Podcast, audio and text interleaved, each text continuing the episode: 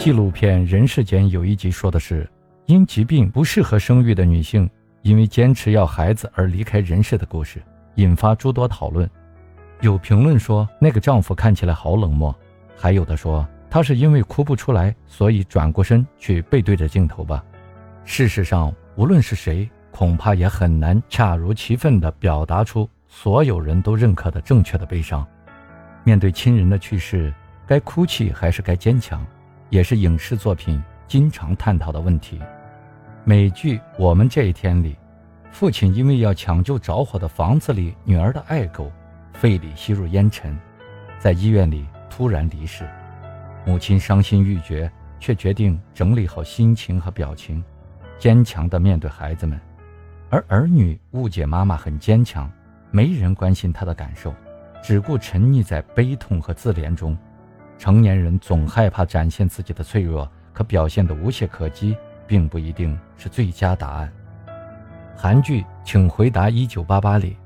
德善搞不明白为什么奶奶去世了，爸爸还能神采飞扬地跟前来吊唁的客人推杯换盏，是大人的心都比较硬吗？可当邻居客人全都散去，只剩下爸爸和自己的兄弟姐妹在一起时，大家才抱在一起嚎啕大哭。真实的内心只能袒露给自己人，人前总要礼数周到，做好场面上的事，把别人的善意一一回应。这也是德善对于大人的理解。常有人指责《红楼梦》里的薛宝钗冷血，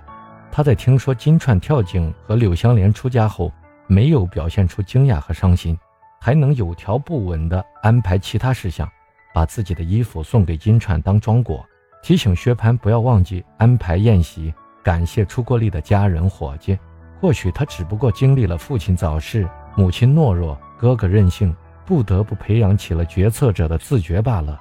一个家里不可能人人肆意放纵情绪，总得有个担事儿的人吧。张艺谋拍《我的父亲母亲》时，有一场戏是父亲去世，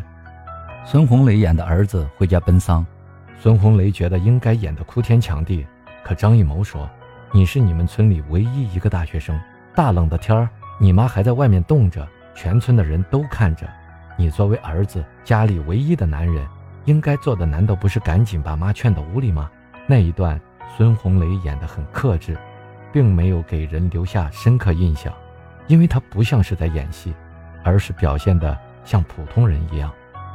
人在悲伤和紧张的时候，并不一定都会落泪。那些动辄说人家没有哭就不够悲伤的人，也许还是太天真，阅历太少的缘故吧。